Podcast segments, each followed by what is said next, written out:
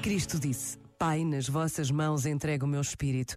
Esta entrega, este despojamento é o último sinal e ensinamento do Mestre. Hoje, a paixão de Cristo, o seu caminho e sofrimento até à morte, tem que revelar-nos o seu amor. O seu abandono nas mãos do Pai é por amor. É ele o lugar de onde brota o sentido. De outro modo, seria apenas mais uma violência absurda. São João escreveu: Amou-os até ao fim.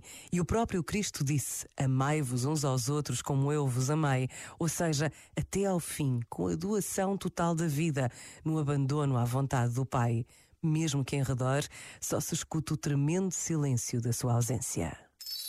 Este momento está disponível em podcast no site e na app.